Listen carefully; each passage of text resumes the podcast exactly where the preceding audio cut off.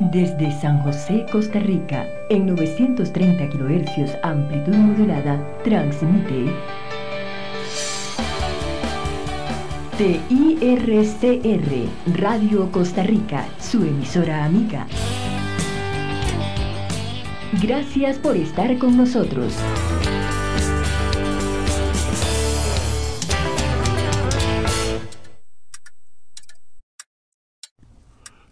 Son las 8. Eso significa que el primer programa geek de terror está por comenzar. 60 minutos con lo mejor del cine, la literatura, los videojuegos, las noticias y mucho más. Bienvenidos a la cabina del horror de Horror Hazard por Radio Costa Rica.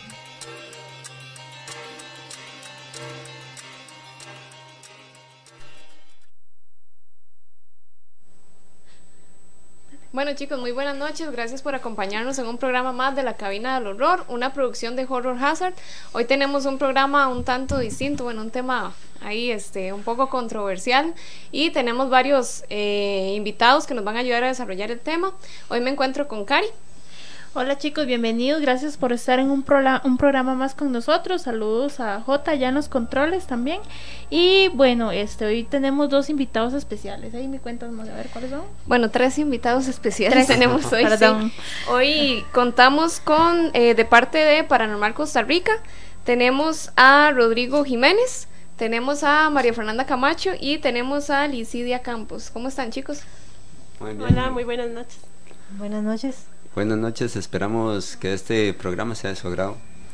Bueno chicos, muchísimas gracias, Cari. Bueno, ahora sí, este, los invito a seguirnos en nuestras redes sociales, en Facebook como Horror Hazard, en Instagram como Horror-Hazard y también en nuestra página eh, en nuestra página web www.horrorhazard.com recuerden que les servimos de vitrina. Si ustedes quieren escribir si quieren comentarnos de películas si quieren eh, preguntar cualquier cosa nada más nos escriben en cualquiera de nuestras redes sociales y ahí les vamos a estar atendiendo bueno, también queremos que eh, nos escriban a nuestro número de WhatsApp, sería el 7216-5580, ahí lo están viendo en pantalla. Y también los invitamos a llamar a cabina para que participen con nosotros en el programa. El número de teléfono sería 905-2930-930. Entonces esperamos la llamada de ustedes. Así es, y bueno, y como es de esperarse todos los viernes, también tenemos dos rifas. Tenemos dos premios chivísimas. El primer premio es una lámpara de The Walking Dead, del cómic de The Walking Dead, ¿verdad? Y para un segundo ganador tenemos una tacita de Halloween, chivísima, por cierto. Y bueno, recuerden que los, este, digamos, los que participan van a ser todos aquellos que comenten la transmisión en vivo y los que compartan van a tener puntaje extra. Y bueno, los invitados, los, eh, los ganadores los decimos el día de mañana. Bueno chicos, entonces antes de comenzar vamos a ir a la sección de noticias, pero antes para todos aquellos que busquen un lugar para poder personalizar toda su indumentaria y también para cambiar el estilo de sus casas, de sus cuadros, eh, los invitamos a seguir a Gravity Diseño y Serigrafía. Esto es una fábrica de camisetas de todo tipo, de cuello redondo, cuello V, tirantes, manga larga. También ellos personalizan jarras, gorras, cuadros, mantas, entre un montón de cosas más. Ellos se encargan de serigrafía y sublimación y trabajan de una unidad en adelante. Ellos se ubican ahorita en 300 metros oeste de la licorera Bombis en Esparza, Punta Arenas, pero ustedes también pueden hacer sus pedidos al 8571 1794 o al 6436 3344. Entonces para que los busquen en Facebook, Gravity, Diseño y Serigrafía. Y ahora entonces vamos a comenzar con la sección de noticias.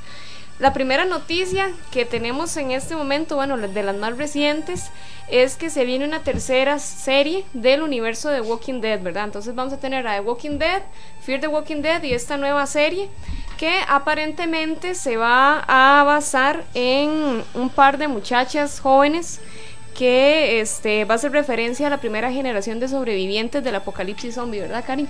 Qué chiva, sí, porque digamos, bueno, ya sabemos que hay dos series alternas de The Walking Dead, que es The Walking Dead y la otra es Fear the Walking Dead, ¿verdad? Fear nos muestra el inicio de todo, pero bueno, aquí vamos a ver prácticamente como las primeras como comunidades que se fueron Sí, básicamente. Esta temporada, bueno, para darles un poco más de detalles, se va a empezar a grabar a partir de este próximo verano en Estados Unidos, en Virginia, exactamente. Va a constar de 10 episodios y este va a ser producida por AMC Studios y planea estrenarse en 2020. Entonces, para todos los fans de este universo, para que puedan seguir esta nueva serie. Bueno, me incluyo.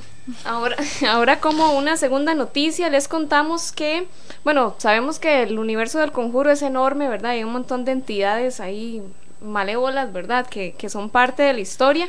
Ahora en esta nueva película de Annabelle Comes Home parece que va a venir una nueva entidad maligna que se va a llamar la novia. Brevemente se observa en el tráiler, bueno, ahí podemos ver, observar en, en, la foto, este, se ve un vestido de novia adornando a un maniquí en el rincón del Museo de Artefactos de los Warren. La historia de esta novia se revela en un archivo de los Warren con imágenes grabadas observadas en el proyector de la oficina de Ed en una esquina similar a la primera vez que vimos a Annabelle en el conjuro. Las imágenes revelan que la novia atrae a novias desprevenidas y emocionadas con el elegante vestido. La novia posee a su dueña cuando lo usa y finalmente la lleva a apuñalar a su novio. Las manchas de sangre desaparecen del vestido después. Y este hay una serie de asesinatos a través de este vestido, entonces por eso lo llevaron al Museo de los Warren y parece que va a ser una parte importante de la historia de esta película. Se supone que ya cuando ellos llevan el vestido a este museo ya han asesinado a siete novios.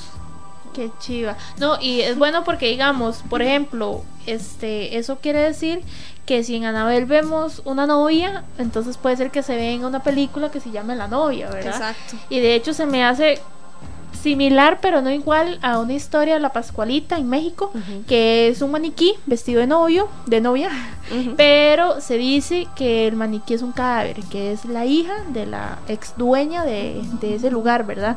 Entonces, este, solo que la diferencia es que se dice que aquella novia que, que se ponga el traje de la Pascualita y lo use el día de su boda, va a tener suerte en todo su matrimonio. Exacto, sí, es como una contradicción ahí extraña, pero sí, entonces para que lo tengan ahí en cuenta, esta entidad va a salir en Annabelle Comes Home. Ahora, eh, como una tercera noticia, hay una serie que está haciendo mucho boom en redes sociales y se llama Chambers. Esta serie eh, va a ser una serie de Netflix va a ser interpretada por Uma Thurman, los que no se acuerdan, es la actriz principal de Kill Bill.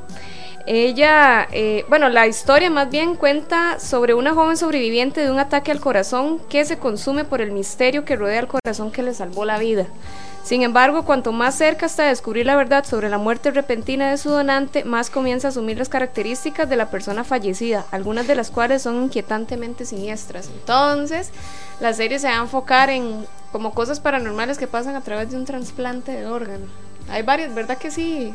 Sí, hay como mitos, ¿verdad? Hay varias Sí, hay historias varios relacionadas. mitos. Sí, hay- se dice muchas cosas de los trasplantes y el antiguo donante y la persona que, que lo tiene ahora. Como Ok. sentir lo mismo que esa persona sentía. Ajá. Sí, entonces de, lo tomaron de referencia ahí, pero esta vez va a ser un corazón. Y vamos a ver, dice que Turman, bueno, Uma Turman va a interpretar a Nancy, la madre del donante del corazón, que forja una relación curiosa con la joven receptora solo para descubrir que su hija puede no estar tan muerta como pensaba. Chambers es calificada como una historia de horror psicológico que explora las diferentes formas en que metabolizamos el trauma, dijo la creadora de la serie Lee Rachel. Entonces ahí para que lo tengan en cuenta, es una serie que se va a estrenar en Netflix. Sí, no, súper chiva, porque, o sea, como decía Fer, eh, por lo general se han dicho mitos de que aquella persona que tal vez fue un trasplante de corazón, más que todo de corazón, este, por lo general tienden a sentir las mismas cosas. Yo estuve viendo en que dan historias de ultratumba, ¿verdad? Ahí en, en- se me olvidó el canal, pero hubo un trasplante de retina y era un muchacho que veía, antes tenía la capacidad Ajá. de ver fantasmas. Entonces luego la muchacha empezó a adquirir todas esas habilidades así Hay de una repente. película de eso, creo. Pero ¿También? No recuerdo el nombre. Ah, no, no, yo creo que sí, tienes razón, es una película más de bien. una muchacha. Sí, Sí. es una muchacha, sí, estoy confundida, pero sí. Pero igual hay varias historias similares, ¿verdad? Sí, sí, hay muchas historias interesantísimas de gente que hasta ve a esa otra persona que era el antiguo dueño. O también, digamos, como en el caso de los asesinos, este, se ha también que eh, cuando el donante es un asesino, la persona ve la víctima que mató esa persona anteriormente. Digamos, es como como una represalia, básicamente. Ajá, como de que no está contento que le estén usando el- los órganos.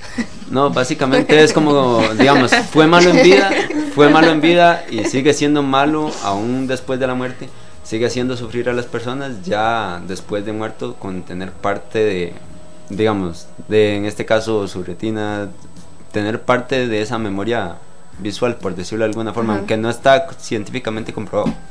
O sea, se puede decir que, digamos, cuando una persona adquiere alguna parte del cuerpo de otra persona, mm, principalmente si ojalá fuera mala o algo así, este puede adquirir un cierto, digo yo, no sé, algo de la persona pasada, algo malo. Personalidad.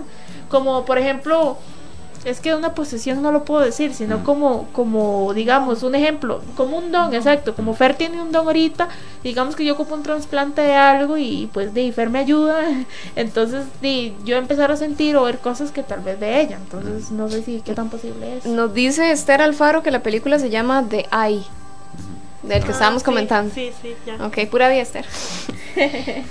bueno, chicos, entonces comenzamos, eh, perdón, continuamos con las noticias. Ahora, este, parece que en el Reino Unido hubo una confusión durante una película que se iba a estrenar para niños, creo que era de Peppa Pig, mm, creo, Cari. ¿Verdad Peppa sí, Pig. Peppa Pig. Sí. Ok, se supone que hubo una confusión porque había un montón de chiquitos con sus papás en el cine y se equivocaron a la hora de poner los trailers, los que ponen antes de la película. Imagínense Y ustedes. pusieron, y pusieron el tráiler de Brightburn y pusieron también el tráiler de Ma. Ma es una película que se va a estrenar pronto, que es de Octavia Spencer, que es la que la protagoniza. Ahí vemos una foto de ella. Entonces parece que todos los chiquitos empezaron a llorar, ¿verdad? Se empezaron a volver locos, los papás empezaron a taparle los ojos a, a los chiquitos. Imagínense ustedes qué, qué- qué trauma para los Sí. pobres niños ir a ver Peppa Pig y salir viendo estas cosas. Sí, se supone que el, el vocero de, bueno, de todo esto de- del cine pidió disculpas por lo sucedido y que iban a revisar sus procedimientos internos para saber cómo sucedió. Pero imagínense la pelada. Uy, no, no, y, y hasta una demanda. Sí, hasta una demanda de hecho, Exacto, imagínense el trauma. Bueno, ahora vamos a continuar con la última noticia y es que esta semana se anunció que ya estaban trabajando en la secuela de La Monja, ¿verdad? No sé a cuántos les gustó La Monja, pero parece que eh, Peter Safran, que es el, el productor de esta película, dijo que, eh, vamos a ver, dijo, creo que es inevitable que haya otra película de La Monja, tenemos una historia muy divertida para eso, así que creo que es la siguiente que se va a escribir. Entonces, para que lo tengan en cuenta, no sé ustedes qué les parece. No sé si decir divertido, tal vez era interesante o enfermizo. No sé, no sé, no sé, pero eh, hay gente que se ha estado preguntando que qué pasó con la película de Crookman, que es un personaje que sale en, en la Ah, segunda del conjuro. sí. Eh, estuve leyendo y parece que sí la tienen, o sea, sí la están trabajando, pero le pusieron pausa, porque para ellos ese personaje, cuando iba a salir el Conjuro 2, ellos dijeron, sí, este personaje va a estar chivísima, la gente le va a gustar, pero la gente prefirió la monja, le, le atrajo más la monja, entonces pues, por eso hicieron una película de la monja antes que la de él. Entonces ahí la pusieron en pausa para aquellos que la estaban esperando. Sí, no, la monja, bueno, eh, por lo general la gente, yo le- así como muy mala fan del terror, no la he visto, ¿verdad? Pero es que les voy a contar qué fue lo que pasó. O sea, yo tenía muchas ganas de ver la monja, porque sí, pero me, me empezaron a decir tan malos comentarios de que era muy mala, y que aquí, de que allá. Entonces, como que esa ilusión de querer ir a ver la monja Se le me apagó. Entonces, pues quiero verla, tengo que verla. Pero así como que me mere por ir a ver la monja, no. Sí, pero di, si uno ya está al día con la saga del conjuro, del universo del conjuro, es mejor ver todas. Sí, ¿verdad? para Porque unas se complementan. Sí, es cierto. Pero bueno chicos, ya antes de irnos al primer corte comercial, vamos a hacerles un pequeño anuncio que estuvimos contándoles en esta última semana.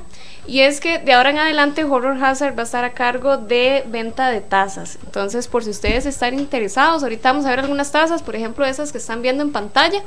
Ahorita nos estamos encargando de lo que son tazas de color interno, que son las que tienen la orejita de color y por dentro también tienen un color. Son chivísimas, Sí, chivísimas. eh, bueno, y también tenemos tacitas negras, que son totalmente negras, tenemos tacitas mágicas y también tenemos botellas. Entonces, para los que estén interesados en adquirirlas, puede ser con el diseño que ustedes gusten, ahí cualquiera que busquen en Google, por ejemplo, y que quieran.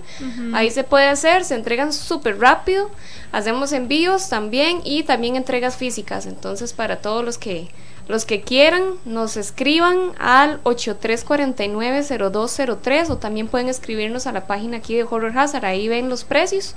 También tenemos combos ahí, les salen más baratos y piden dos en adelante. Eh, Ah, sí. Entonces, para, para que estén atentos, chiquillos. No, sí, chiquillos, vean, en serio, este puede ser cualquier diseño que ustedes quieran. O sea, si ustedes tal vez no quieren algo de terror, quieren como esta Es serie que está correcto, muy de sí. moda, como Game of Thrones y todas esas cosas, ustedes nada más nos dicen, incluso si ustedes tal vez dicen, mira, no tengo tiempo de buscar un diseño, nosotros le podemos ayudar a buscarle un diseño y el que a ustedes les gusten. Incluso, lo- lo incluso ya tenemos tazas que ya tienen diseños hechos. Hay de Halloween, hay de Freddy, de Jason, de todo lo de terror que ustedes se puedan imaginar. Pero también, si ustedes quieren buscar de diseños de otra cosa totalmente diferente, pues también nos pueden contactar. Entonces, bueno, sea. chicos, este, nos vamos a ir a nuestra primera pausa comercial, un anuncio de nuestros patrocinadores y ya casi volvemos con la cabina del horror. Estás escuchando La Cabina del Horror por Radio Costa Rica. Ya volvemos. ¿Siente usted que últimamente parece sacada de una película de terror? ¿Que su cabello, su maquillaje y sus uñas en lugar de fascinar más bien espantan? No se preocupe, en Yuleni Beauty Salon te dejarán como toda una celebridad gracias a las manos tan especiales y profesionales de Yuleni. Búscala en Facebook como Yoleni Beauty Salon o programe ya su cita al 6326-9155. ¿Desea sonreír tranquilamente sin que suene la música de psicosis de fondo cuando lo hace? Ha llegado la solución. La clínica 180 grados Home Smile te permitirá mostrar esa hermosa sonrisa al mundo sin que te busquen para actuar en una película de terror. Búsquelos en Facebook como 180 grados Home Smile o saque su cita al 2248-1548. El marketing nunca había sido tan fácil. Aproveche la era digital para hacer crecer su negocio. Marketing digital, community management, comercio electrónico, posicionamiento en buscadores y mucho más. Aumente las ventas de su negocio a un bajo costo y con un alto impacto. Somos Digitalia. Búsquenos en Facebook o en www.digitaliacr.com. ¿Desea escuchar gritos, pero que no sean de terror? ¿Le gustaría vivir una noche nivel miedo? Traemos lo que necesitan. Fed Lovers se preocupa por tu bienestar de pareja y te ofrece una gran cantidad de artículos para no dejar que la llama se apague. Desde la línea tradicional hasta la línea Bondage y para uso profesional. No se quede sin aumentar la pasión. Búsquelos en www.fitloverscostarrica.com y realice sus pedidos al 6368-0314. Sello de calidad y discreción al 100%. Su ropa, regalos y adornos de su casa ya comienzan a parecer aburridos y pasados de moda. ¿Siente que vive dentro de una película de terror y es usted el monstruo que atormenta a los demás? Gravity Diseños y Serigrafía, por medio de su fábrica, se preocupa por ti y con sus 10 años de experiencia en el mercado, te ofrece serigrafía y sublimación, creación de marcas, camisetas de todo tipo, jarras, gorras, camisetas personalizadas, cuadros, mantas y muchísimo más. Búsquelos en Facebook como Gravity Diseños y Serigrafía o haga sus pedidos al 8571-1794 y al 6436-3344. Regresamos con más de La Cabina del Horror por Radio Costa Rica. Bueno chicos, vamos leyendo algunos comentarios. Recuerden que todos los comentarios participan en la rifa, ¿verdad? Dice Sadie Bolaños, primera vez que los veo, me gusta todo lo que tenga que ver con terror paranormal. Terror, excelente. Dice Angie Soto, se dice que es una memoria genética, me imagino que era lo de los trasplantes o algo así. Luego dice Carlos Jiménez que cuando se estrena la serie. La serie de Chambers, sí. 26 de abril sería, Carol. Luego Randy Valverde, saludos amigos, muy buen trabajo. También dice Rocío Espinosa, muy buena cinta, El Ojo. Este, luego también dice José Gómez, yo a mis hijas a ver un- esas cosas yo a mis hijas a ver esas cosas, películas de terror como algo normal y ahora las Ah, disfrutan conmigo. Eso es muy Por cierto. de- Ahora muchos padres como que las acostumbran desde De pequeños y ya ahora no les da miedo nada, ¿verdad? Bueno, a mí me da miedo hasta Chucky en aquel entonces, ¿verdad? Luego dice Elizabeth Araya, mi mamá, saludos. Dice, ¿cuál a consideración de ustedes son las películas que identifican por excelencia cada uno de los diferentes géneros de terror? Híjole, esa es una pregunta, pero para un tema bien extenso de otro programa. Sí. Sería buenísimo. Sí, Sí, muchas gracias por la idea, más bien. géneros, Sí. de hecho. Y bueno, chicos, ahora sí, si ustedes son de los que su novia prefiere darle un beso a un sapo que a ustedes por el aliento, ¿verdad? o que las caries son su peor monstruo, el terror de ustedes, o le tienen pavor al odontólogo, bueno, los invito a visitar al doctor Jonathan de la noticia eh, de la ¿Clínica? clínica dental 180 grados Home Smile. Bueno, sí, también pueden ir por allá a, en 50 metros norte del edificio Colón. O bien, si no tienen tiempo, pues pueden este, agendar una cita al 2248-1548. Y bueno, empezamos con el tema de hoy. El tema de hoy es un tema bastante fuerte para mí, digo yo. Es- vamos a hablar de demonios, posesiones, exorcismos, parálisis del sueño. Bueno, vamos a hablar de un montón de temas. Entonces, empecemos con, con ese tema. Dime qué demonios, qué tipos de qué tipos de demonios hay en, en- en- ¿Y qué es un demonio también un como tal? demonio? ¿Cómo O se sea. considera? De ahí, primero que nada, digamos, eh, lo que es el estudio en sí de la demonología es una ramificación de lo que es la mitología y la teología. Eh, primero que nada, para hacer esa introducción, lo que es un demonio básicamente se puede interpretar de diferentes formas, ya sea como un ente desencarnado, depende de la depende de la creencia, básicamente lo que es este Grecia o lo que es la religión católica lo ven de diferentes formas. Por decir algo, lo que es este la religión hebrea tienen dos tipos de demonio básicamente nada más, pero digamos, existen varios, pero solamente se clasifican en dos, en Seidim y Shedim. Que los Seidim básicamente son como los demonios que son con características más caras- características entre animales y humanos, básicamente como se pueden llamar los faunos. eh, son los que habitan los, los desiertos, este, eso en lo que es en la tradición hebrea. Los Shedim son aquellos demonios que pueden poseer inclusive ciertos objetos, ya sea como el golem de Praga, eh, podemos decir también, qué sé yo, Anabel, podemos decir, eh, son eh, demonios que se categorizan más por lo que es posesión de ciertos, de Objetos. ciertos objetos, Ajá. básicamente. Eh, un demonio en sí se puede decir que es como lo que normalmente se conoce es un ángel caído. Estas definiciones anteriores no son muy, muy reconocidas, pero sí, los demonios son ángeles caídos, eh, expulsados del cielo debido a la, a la guerra que hubo en su tiempo, fue más que nada por lo que es el altercado que hubo en lo que, en lo que fue Lucifer o Luzbel, depende cómo, depende cómo lo vean. En aquel tiempo se puede decir que se le denominaba de esa forma, Lucifer. Como ángel es denominado Lucifer, como demonio es denominado Satanás. Ajá. Eh, en la Biblia también se categoriza lo que es demonios. Cuando se habla de demonios en la Biblia, uno siempre dice Satanás, Satanás. No solamente existen Satanás, porque de hecho en lo que fue la Biblia se expulsaron una cuarta parte del cielo, básicamente. Ok. Y existen tantos demonios de alto rango como días de al año y tantos demonios eh, existen como segundos hay en un año. Para que se den una idea de cuánta es la cantidad de demonios que existen. Pero sí hay un sí hay un demonio principal.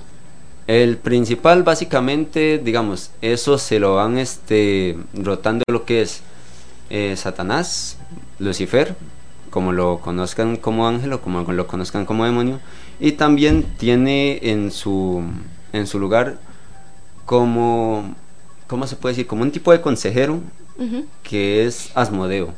Asmodeo es un demonio que cayó con él en la misma batalla, de hecho, en lo que es simbólicamente, él se presenta como un tipo de rey, un tipo de rey con su corona, monta un dragón, un dragón de dos cabezas, y por lo general, digamos, cuando se presenta se dice que cojea de una pierna, esto debido a la misma batalla que tuvo en, en el cielo. Ok. Sí. Este, pero él, al ser uno de los ángeles más fuertes que cayeron en su tiempo con lo que fue Lucifer, eh, Lucifer le ha otorgado la mitad del infierno, o digamos, el control del infierno en caso de, en caso de que él esté básicamente, mm, ¿cómo decirlo? Ensañado con una persona en específico, ya sea, qué sé yo, por decir algo con el. Vaticano, que esté haciendo sus cuestiones, él tiene el dominio del, del infierno en caso de que no esté Satanás. Rodrigo, una pregunta. mm, O vos le ibas a hacer, ¿verdad, Cari? Se le, iba- se le quería hacer a Fer, digamos, porque sé Ajá. que Fer tiene mucho que ver con lo que son también entes paranormales y todo. Entonces, ¿cómo saber, dice Lisette Chávez, cómo saber que una actividad paranormal es por un ente demoníaco? O sea, ¿cómo sabemos que es algo demoníaco y no es algo paranormal? O sea, no es una persona, tal vez, de fantasma, dices, decís vos. O sea, sí, ese ente no es algo, no es algo paranormal, no es un fantasma, se puede. Ajá, sí, sí. Y ya Pero es más algo bien es un demonio. Eso depende mucho de qué tipo de actividad sea la que hay en la casa, ¿verdad? Porque si es actividad leve, pues puede ser que no sea un demonio. Hay muchas este, indicaciones o indicios que le dan eh, los demonios a este tipo de actividades que hacen pensar que es un demonio o que las personas que, como Rodrigo, saben de este tema pueden decir esto lo puede estar provocando un demonio. También tiene que ver mucho con lo que uno siente, ¿verdad? Porque hay veces en que hay algo en la casa y son cosas muy leves y uno no siente miedo realmente de lo que está pasando. Entonces puede ser un familiar o puede ser un espíritu que anda por ahí. Ya si son cosas muy fuertes, entonces uno empieza a pensar si esto puede ser un demonio. Por lo general, cuando digamos un demonio habita una casa o frecuenta a una persona en específico, como decir así, como los indicios son como olores fétidos, este, plagas, plagas que tal vez no estaban ahí, ya fueran de moscas, sean de, de hormigas o de inclusive cucarachas, plagas de cualquier tipo de insecto básicamente, que sea como fétido o como que haga alusión a algún tipo de animal o algún tipo de persona, algo que digamos, usted diga, en esta casa llega un olor fétido, como que algo se estuviera pudriendo.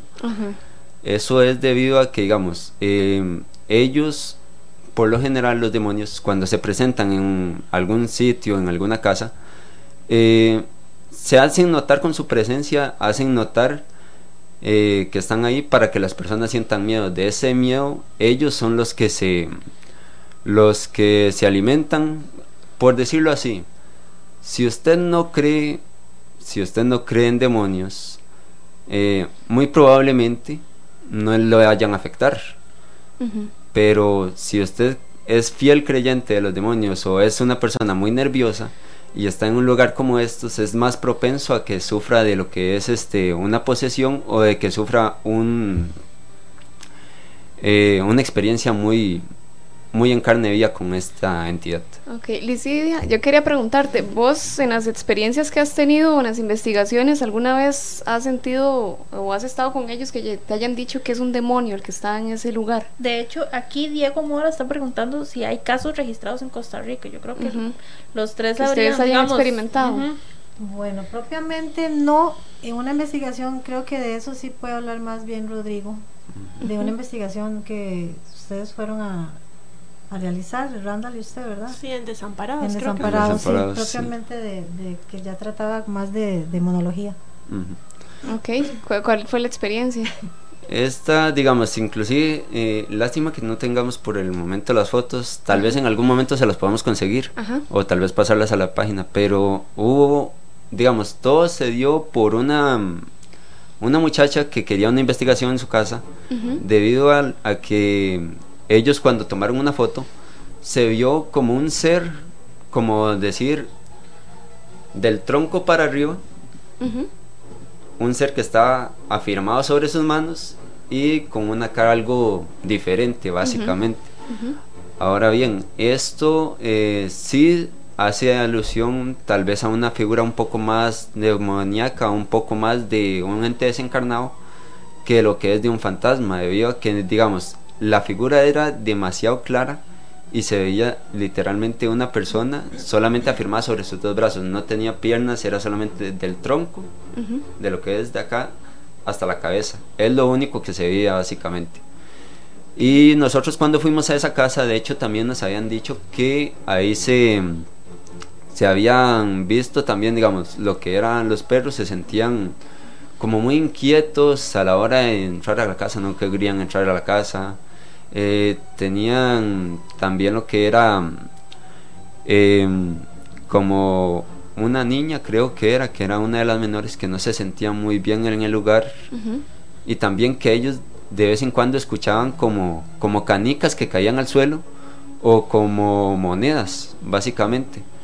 Como les digo yo, cuando una presencia demoníaca en sí eh, toma posesión de una casa o toma posesión de una persona o se arraiga a una persona, el, el hecho principal es como hacerle sentir miedo para alimentarse de ese miedo Ajá. y conocer, digamos, conocer cuál es su punto débil para tener más fuerza a la hora de utilizarlo. Esa es la fuente de poder de ellos, entonces. sea, El miedo es la fuente de poder, ¿Un pero demonio se alimenta de energía o de miedo o es lo mismo, digamos? básicamente se alimenta desde el miedo, pero digamos, la energía que todo ser humano tenemos, básicamente, em, como en casos de posesiones, por decir algo, como decir un caso de la pantalla grande de lo que es el exorcista, se ve en una cinta lo que es donde la niña, sin mover un solo dedo y estar solamente eh, acostada en la cama, lo único que hace es, digamos, con su mente mueve un ropero. Esto bien, hay un detalle, esto no es debido a la fuerza en sí del demonio que tenga ella, la haya poseído. Es la fuerza misma de la misma niña, lo que pasa es que, ¿cómo decir? Es energía que uno normalmente no controla. Es energía que no- uno normal- normalmente no controla. Ahora bien, un demonio es una entidad que conoce básicamente todos los secretos del universo y sabe cómo utilizar esa energía a su favor. Básicamente lo toma uno como que si fuera un como que si fuera un muñeco básicamente. De su propia energía hace lo que es este ya sea desde levantar un objeto en el aire, levitar o inclusive un tipo de combustión espontánea, él lo puede hacer no es por la fuerza propia de él, sino por la energía que uno transmite y él aprovecha para, para su beneficio. Y ahora que estabas comentando un, momento sobre los exorcismos y posesiones, esa era una pregunta que nosotras queríamos hacerles a ustedes. Hay personas con más riesgo de ser poseídas por demonios y puede cualquier persona ser poseída. En realidad, digamos, lo que es en este caso, este, tal vez sí hay una leve posibilidad de que cualquier persona sea poseída, más sin embargo, como les dije en algún momento, em, es más posible que un demonio haga posesión de su cuerpo, posesión de sus acciones, si usted cree en él, básicamente, porque para que inclusive para usted ser poseído por un demonio, usted tiene que darle permiso consciente o inconscientemente para que él tome posesión de, de su ser, de su cuerpo. Eh, de ahí una persona que no cree en ellos no va a darle permiso a algo que no conoce y que no cree. Ahora bien, una persona que es tal vez más nerviosa o una persona que es tal vez eh, más metido en lo que es el ocultismo y que le llama más la atención, puede tener más chance de ser poseído debido al hecho de que ha conseguido, ha conseguido, digamos, ampliar la mente a esas cosas sobrenaturales que uno normalmente considera fantásticas, considera solamente la pantalla grande. Ahora, bueno, yo tenía una consulta para los tres. No sé ustedes, este, Licidia y, Fer, si han estado en algún caso así o, que les hayan contado también. La pregunta va para los tres. Eh, ¿Cuáles son eh, los signos típicos para saber que una persona está siendo poseída? o que digamos tal vez una investigación a la que los hayan invitado porque por lo general yo siento que la gente se confunde mucho no conoce el tema y a veces cree que es un fantasma verdad entonces este tal vez alguna investigación que a la que hayan ido y pues ustedes se den cuenta y digan no esto no es un ente paranormal no es algo normal ya esto va más allá ya esto no es fuerte o sea O, o que quizás tal vez hay personas que dicen, sí, es que está poseída, pero tal vez sea algo totalmente distinto y no tenga nada que ver con demonios. Muchas veces se confunden los temas este, eh, de enfermedades, eh. ¿verdad? Mentales con, con temas demoníacos. Hay mucha gente también, bueno, en mi experiencia personal, en lo que es espiritualidad y entidades de otro tipo, eh, he, he visto que está muy de moda que la gente le llama a los mediums que están siendo poseídos o que es que tienen una posesión o cualquier tipo de, este, de esta denominación, ¿verdad? Pero no. Porque eh, la gran diferencia entre esas cosas es que cuando es un fantasma a, a una persona que está transmitiendo el mensaje, jamás va a tener el, toto- el, perdón, el control total del cuerpo de la persona. En cambio, una entidad demoníaca sí. Tiene mucho control sobre la persona, hasta lo atormenta con los pensamientos. Mm. ¿Y vos, Licia, qué opinas? Bueno, en, en esa en esa pregunta que hiciste sobre si habíamos participado en un caso así, precisamente en eso que Rodrigo comentó, fue una investigación que se hizo, pero no participamos como tal, porque el tema de demonología pues lo manejan más que todo él y Randall. Ajá. Pero sí, sí se sabía que no era un- una casa donde había actividad paranormal, ya se, llámese fantasma o brujería o algo así, ya era un tema más demoníaco. De hecho, me acuerdo que en ese momento, este, yo al equipo yo le había dicho desde un inicio que ese ese ente que se veía ahí me parecía muy conocido en realidad, digamos, en lo que es en este tema. Y que eso en realidad no era tan factible o tan probable básicamente eh, tratarlo nosotros como un grupo de investigación paranormal. Yo me acuerdo que en su momento yo hablé con el grupo y hablé con el líder en su momento, digamos, con Randall. Y me acuerdo que yo les dije a ellos que eso era preferible, mejor que buscaran lo que era un, un sacerdote. Porque aunque en el caso de lo que son demonios, cuando no es el caso de que posean a una persona, sino que poseen una casa, sí se puede exorcizar la casa también. Y la única forma de deshacerse de un demonio no es solamente a través del exorcismo. Eh, en el libro en el libro de Salomón también se dice que digamos se pueden se pueden encapsular básicamente o se pueden retener en un recipiente en específico, pero eso ya son temas de otro nivel básicamente. Ok, está bien. Bueno, chicos, ahorita vamos a hacer una pequeña pausa. Vamos a ir a una sección especial a cargo de SM que nos trae eh, cinco películas relacionadas a exorcismos. Entonces, para que le suban el volumen, yo sé que les va a gustar mucho. Entonces, ya casi regresamos con más de la cabina del horror. Exorcismo es la práctica religiosa o espiritual realizada contra una fuerza maligna, utilizando diversos métodos cuyo fin de expulsar, sacar o apartar a dicho ente de la persona. En el cine han habido muchas películas con estas temáticas, y es por eso que hoy, en la cabina del horror, vamos a presentarte 5 películas sobre exorcismos.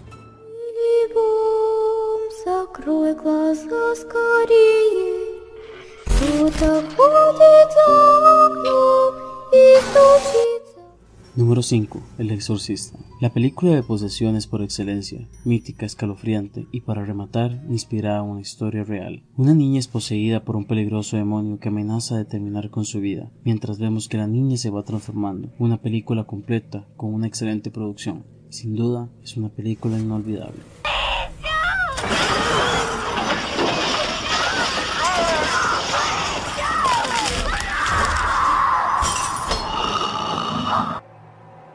Número 4. La posesión. Esta película del 2012 no se trata de una posesión con bases cristianas, sino de un demonio proveniente del folclore judío, que ha escapado de una caja y por lo tanto un exorcismo del Vaticano sería inútil.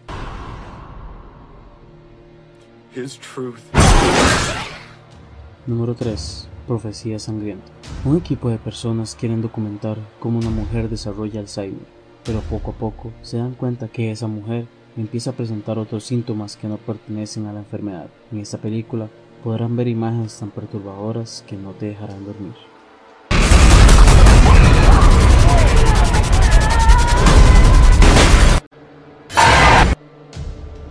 Número 2. El despertar del diablo. Esta película clásica de los años 80 trata sobre unos jóvenes que se quedan en una cabaña en medio del bosque y su estancia es interrumpida por un espíritu demoníaco que quiere poseerlos y matarlos.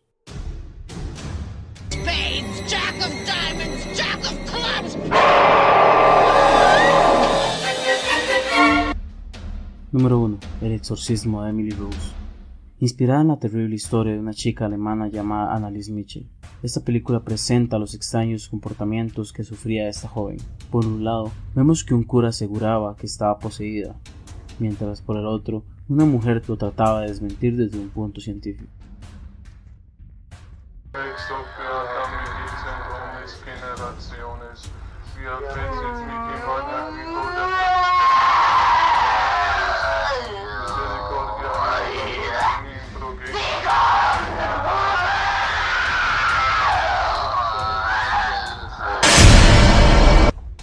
Y este ha sido el top de esta semana, espero que la hayan disfrutado. Si conocen otras películas que se basan en exorcismos, por favor dejarlo en los comentarios. Les hablaba Steven Monge en un video para la cabina del horror. Nos vemos en la próxima. Bueno chicos, muchísimas gracias por seguir en sintonía. Ahora vamos a leer algunos comentarios que nos escriben aquí en la transmisión de Facebook. Nos dice Rosalinda Rodríguez, dice, hola, desde niña veo todo lo paranormal, desde ángeles y uno que otro demonio. He exorcizado casas y a personas. Los ángeles andan conmigo, puedo curar los males y brujerías. Entonces ahí ya tenemos un contacto más para que nos acompañe. Esther Alfaro dice, los perros y los gatos lo sienten y en ocasiones los ven. Dice Lisette Chávez, Gabriel Amort, el sacerdote exorcista, habla del Génesis y se enfoca en aquellos ángeles que se convirtieron en demonios. No recuerdo el nombre del libro, pero es muy bueno. Habla que estamos rodeados por entes demoníacos. De hecho, Gabriel Amort, eh, antes de morir a sus 91 años, había confirmado que había realizado más de 70.000 exorcismos. Híjole, bueno, entonces ahí lo, para que lo tomen en cuenta. Eh, dice Rosalinda también, a mí de niña me perseguía el demonio llamado Coco. No sé. Este, vamos a ver, dice, personas que fueron posesas son más susceptibles a volver a ser poseídas, dice Franco Cersosimo. Es cierto. Después, eh, ahorita contestamos esas preguntas. Por ejemplo, Rocío dice que conlleva que una persona sea poseída. También dice Esther, conozco casos de personas que algo las postra en una cama, no se tiene idea de qué se tienen, pero se deterioran en una cama hasta fallecer, una muerte. Horrible posesión. Y después nos dice Jo Álvarez, una bruja puede invocar un demonio y controlarlo, como en las películas. Ya casi llegamos a las películas, entonces para contestar esa pregunta que nos dice Jo. Y ahorita vamos a continuar, entonces ahora vamos a hacer de lado un poquito lo que es específicamente demonios, aunque es del mismo tema. Pero vamos a enfocarnos en lo que es la, famosa hora muerta, hora maldita, hora del diablo, como sea que le llamen, y también la parálisis del sueño. Entonces, Disidia y Fer nos van a ayudar un poquito más en esta parte, que son las encargadas de la, de la parte paranormal, ¿verdad? Más de ese lado. Entonces, chicas, yo tengo una pregunta. Exactamente, la hora muerta es las 3 de la mañana o las 3 y 33 o exactamente a qué se refiere. Se dice que es de las 3 de la mañana, pero eh, en el ámbito de nosotros, ¿verdad? De investigadores paranormales, se considera de las 12 de medianoche en adelante. Ok. Eh, empieza lo que uno llama hora muerta, propiamente sí teniendo más fuerza a las 3 de la, mañana. ¿Hasta qué horas termina? Como a las 4, 4 y media. Que es la hora contraria que murió nuestro Señor Jesucristo, ¿verdad? Ah, ok, entonces de lo que estuve leyendo es como un tipo de burla. Sí, correcto. Ok, entonces, este, yo tenía otra pregunta, solo preguntas trajimos hoy. Eh, ¿Por qué se dice que a esta hora la actividad paranormal está en su máximo apogeo? Porque por lo general las personas obviamente dormimos durante la noche. Entonces es cuando estamos más vulnerables. Es cuando el cuerpo físico descansa y nuestro cuerpo astral está más activo, por decirlo así, ¿verdad? Entonces es como el momento idóneo en que cualquier tipo de entidad eh, quiera transmitir un mensaje o comunicarse con nosotros, entonces ahí vienen los sueños y todo este tipo de cosas. Hay gente que realiza viajes astrales involuntarios inclusive o a voluntad, ¿verdad? Dependiendo. Y este se habla mucho también de que los sueños no es propiamente un sueño, ¿verdad? Sino es que nosotros al salir al astral podemos ver a otras personas vivas en ese plano que también están afuera y tener comunicaciones con ellos o con seres que ya no están eh, fallecidos, ¿verdad? Entonces nosotros lo recordamos como un sueño. Eso es lo que se maneja a nivel este, de los que hablamos a materia a nivel espiritual. Ok, pero no todas las personas pueden realizar ese viaje astral que le llaman. Hay personas que lo realizan involuntariamente. Hay otras que ya lo realizan a voluntad, de día, de noche, ¿verdad? Cuando quieran. La mayoría de personas este, no se acuerdan de lo que sueñan, pero todos soñamos. Y soñar, digamos, salir al astral y tener un sueño, una comunicación con un fallecido no es eh, un viaje astral, viaje astral es ir más allá, eh, pasado, presente, futuro, a otras Mm. distancias largas, ¿verdad? Yo tengo una pregunta. ¿Qué tan peligroso es un viaje astral? Es cierto que, o sea, es muy peligroso hacer este tipo de cosas. Por ejemplo, que vos lo hagas a voluntad y hacer este tipo de cosas y, mm, y no saber hacerlas. El viaje astral no es eh, peligroso al 100%, obviamente sí tiene sus riesgos, como muchas cosas en este, en este ámbito, ¿verdad? Eh, que se dice que no se hace un viaje astral porque si no este, una entidad va a tomar posesión del cuerpo y usted no va a poder volver a regresar nunca, ¿verdad? No, eso es mentira. Hay algo que se llama cordón de plata y que es lo que nos une a nosotros, el cuerpo físico y al cuerpo astral. Se sabe que eso no puede ser cortado por ninguna entidad, eso solamente se rompe en el momento en que morimos cuando ya nuestra alma abandona totalmente el cuerpo. Existe la posibilidad de que sin protección adecuada eh, entre alguna entidad a molestarnos, que puede ser lo que ya llamamos eh, parálisis del sueño. Esa era la pregunta que iba. O Ajá. que esa entidad entonces se apegue a nosotros y nos acompañe siempre, o que haya una posesión, ¿verdad? Una posesión Ajá. Pero como que, como que nos vamos a ir y no vamos a poder volver nunca al cuerpo, eso es mentira. Ok, aquí hay una pregunta que nos dice Rocío, ¿por qué dicen que es la hora que hay más actividad paranormal? ¿En qué se basan para decir esto? Eh, decir que es la hora que hay más actividad se, ba- se basa en las investigaciones de diferentes parapsicólogos y equipos paranormales en los que por lo general la mayor cantidad de evidencias se captan a esa hora porque hay más actividad que digamos en la mañana o en el día o durante el transcurso de la tarde. Tal vez, digamos, durante el día, al estar uno normalmente, qué sé yo, ocupado con el celular o inclusive con algo en la mente, tal vez sí pasan cosas paranormales. Lo que pasa es que, digamos, no nos percatamos y lo vemos más normal. Ok, la parálisis del sueño le puede suceder a cualquier persona.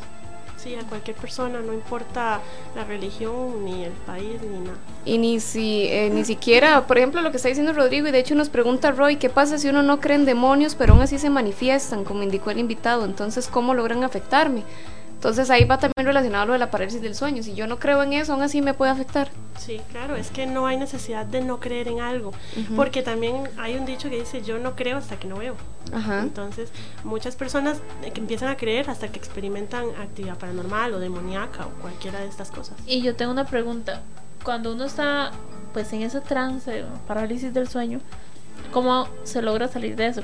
Es tan difícil, o sea, uno está tan... Licidia me ha dicho que le había pasado muy, seguido, ¿verdad? que, o sea, ¿Qué, es- qué hacía usted para poderse salir? Bueno, este, lo recomendable siempre es pues mantener la calma. Obviamente no se asusta porque este estás en la cama y pero te estás viendo que estás despierto, pero no puedes moverte.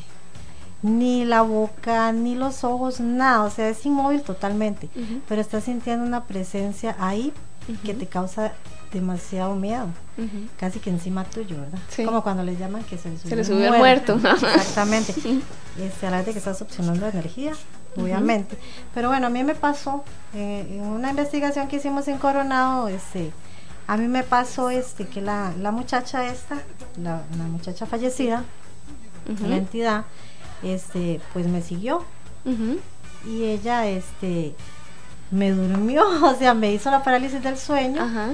Y yo la vi, o sea, yo sabía que estaba ahí, la vi bien fea, por cierto, la vi como tal cual ella parece había muerto. Ajá.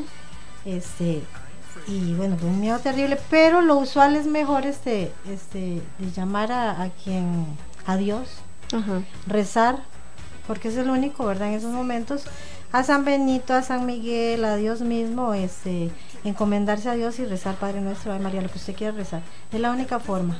A veces cuesta que lo dejen a uno en paz, pero sí. Y esa es la única forma, o sea, ¿cómo haría una persona que no cree del todo en Dios? Sí. ¿Cómo podría Bueno, salirse de ahí sí está difícil este, Relajarse. relajarse. y Relajar el cuerpo. que pase, sí, eh, eh, recurrir al método científico. Pero Sí. sí, te lo digo yo que yo, Ajá. yo sabía y, este, y, y recé y le pedía, pues yo soy muy devota a San Miguel Arcángel, Ajá. yo creo mucho en él. Y yo, San Miguel Arcángel, ayúdame, ayúdame. Yo No. rezaba Ajá. y to- hasta que ya. Pero inclusive este, en otra ocasión en la tarde, de, eso fue en la noche y al día siguiente a las, como a las 3 de la tarde por ahí, yo otra vez me volvió a dar en la tarde la parálisis del sueño. Ajá.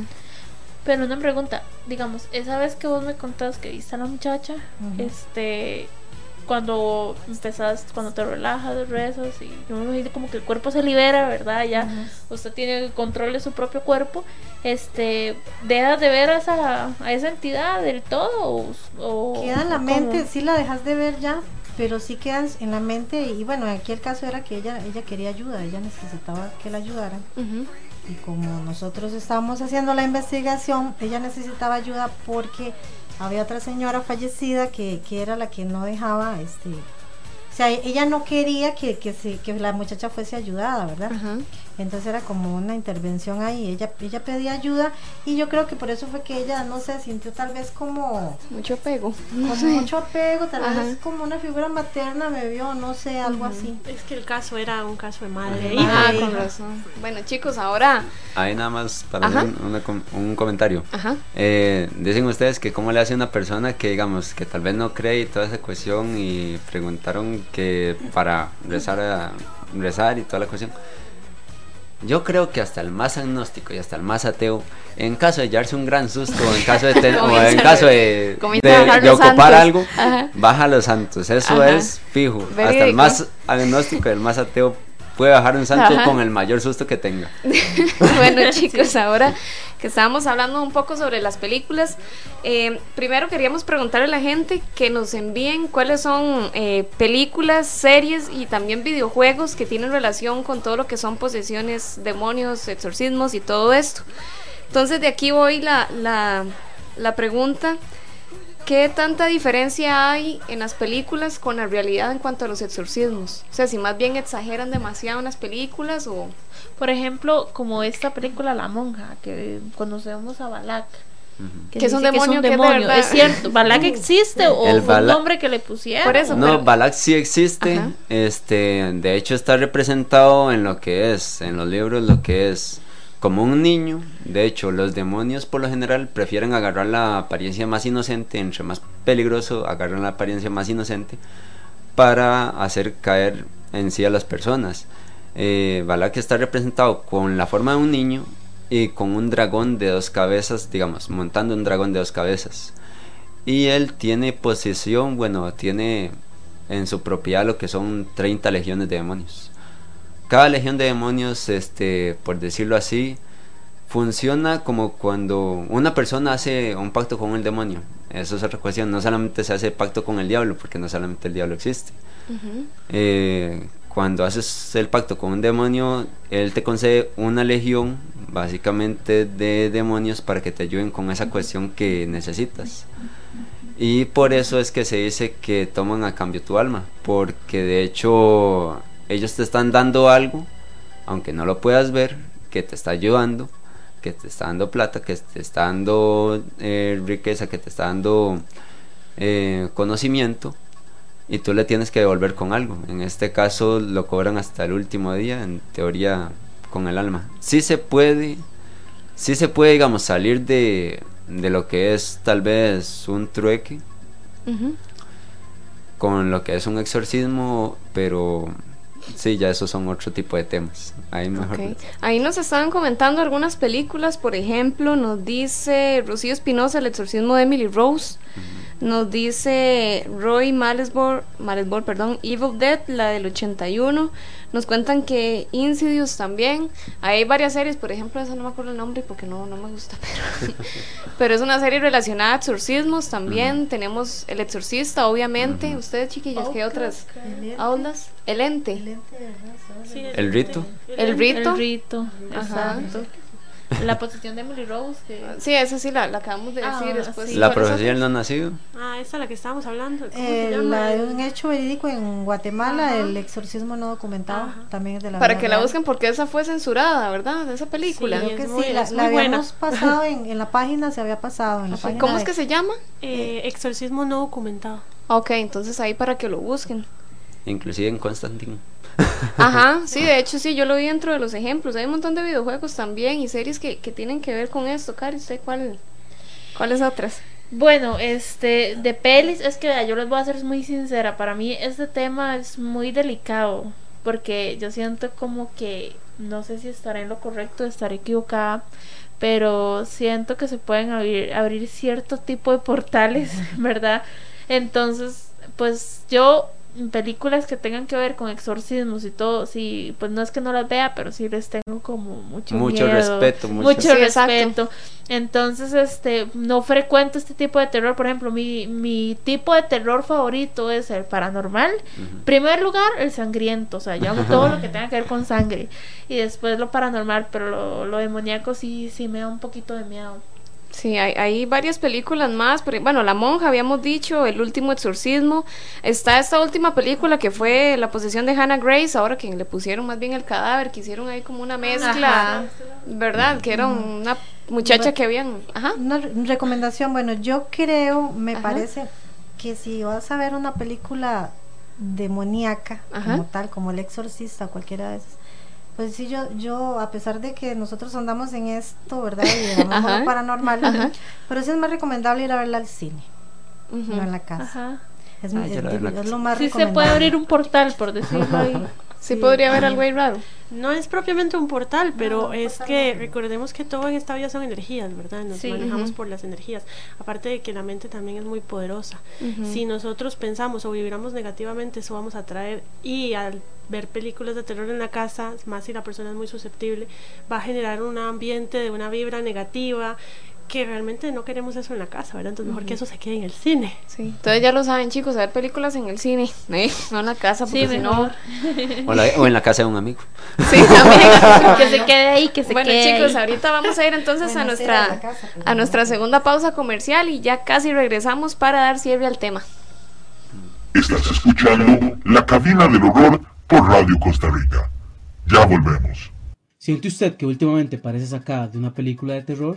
¿Que su cabello, su maquillaje y sus uñas en lugar de fascinar más bien espantan? No se preocupe, en Yoleni Beauty Salon te dejarán como toda una celebridad, gracias a las manos tan especiales y profesionales de Yoleni. Búscala en Facebook como Yoleni Beauty Salon o programe ya su cita al 6326-9155. ¿Desea sonreír tranquilamente sin que suene la música de psicosis de fondo cuando lo hace?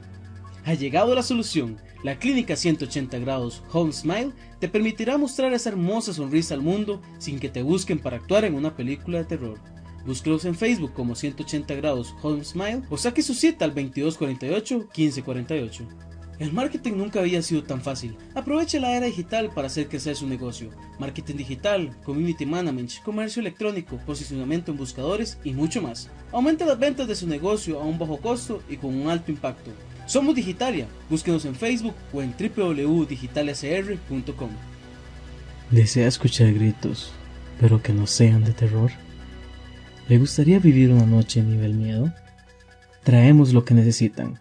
Fed Lovers se preocupa por tu bienestar de pareja y te ofrece una gran cantidad de artículos para no dejar que la llama se apague. Desde la línea tradicional hasta la línea Bondage y para uso profesional. No se quede sin aumentar la pasión. Búsquelos en www.fitloverscostarrica.com y realice sus pedidos al 6368-0314. Sello de calidad y discreción al 100%. Su ropa, regalos y adornos de su casa ya comienzan a parecer aburridos y pasados de moda. ¿Siente que vive dentro de una película de terror y es usted el monstruo que atormenta a los demás? Gravity Diseños y Serigrafía, por medio de su fábrica, se preocupa por ti y con sus 10 años de experiencia en el mercado, te ofrece serigrafía y sublimación, creación de marcas, camisetas de todo tipo, jarras, gorras, camisetas personalizadas, cuadros, mantas y muchísimo más. Búsquelos en Facebook como Gravity Diseños y Serigrafía o haga sus pedidos al 8571-1794 y al 6436-3344. Regresamos con más de La Cabina del Horror por Radio Costa Rica. Bueno chicos, muchas gracias por seguir en sintonía. Ya entonces vamos a darle cierre al tema. Eh, queríamos darle muchas gracias a Rodrigo, a Fer y a Licidia por habernos acompañado hoy en este tema. Eh, chicos, muchísimas gracias. Eh, muchísimas gracias a ustedes por habernos invitado a este, a este programa. Espero que, digamos, que haya sido de agrado para los televidentes y sigan adelante. Muchísimas gracias. Muchísimas gracias por habernos invitado. Nosotros siempre encantados de venir y que nos tomen en cuenta. Y un saludo para el otro compañero que no pudo venir, para los colaboradores y para todos nuestros fans y seguidores. Gracias. Muchas gracias por la invitación, de verdad que estuvo muy linda. Este, las veces que necesiten, con mucho gusto y saludos también para todos los colaboradores, para Randall Jiménez, el líder del, del grupo, que no pudo participar, pero un saludo para todos, para los fans. Chicos, es una pregunta. ¿Dónde los puede localizar la gente? De modo de que quieran hacerles una pregunta o quieren que realicen una investigación. Nos pueden contactar en la página de Facebook Paranormal Costa Rica. Eh, está también la página www.paranormalcostarrica.com. En la página también van a encontrar información sobre los números y otros medios de cómo nos pueden contactar o por mensaje privado también. Ok, perfecto, Fer, muchísimas gracias. Bueno, chicos, este, nada más recordarles que hoy estuvimos haciendo una encuesta en nuestra página de Facebook, una encuesta sobre unas películas. Ya después vamos a contar por qué, pero entonces es para que ingresen a Facebook y puedan escoger las dos favoritas de las 10 que pusimos. Otro recordatorio es que mañana damos el ganador de la figurita de Beetlejuice hasta hoy tienen tiempo de participar, entonces para que vayan a Facebook y también estamos rifando a un Pennywise para que también busquen la publicación. Recordarles que mañana en la mañana posiblemente vamos a estar dando el nombre de los dos ganadores para la lámpara de Walking Dead del cómic y también para la tacita de Halloween, entonces para que estén atentos.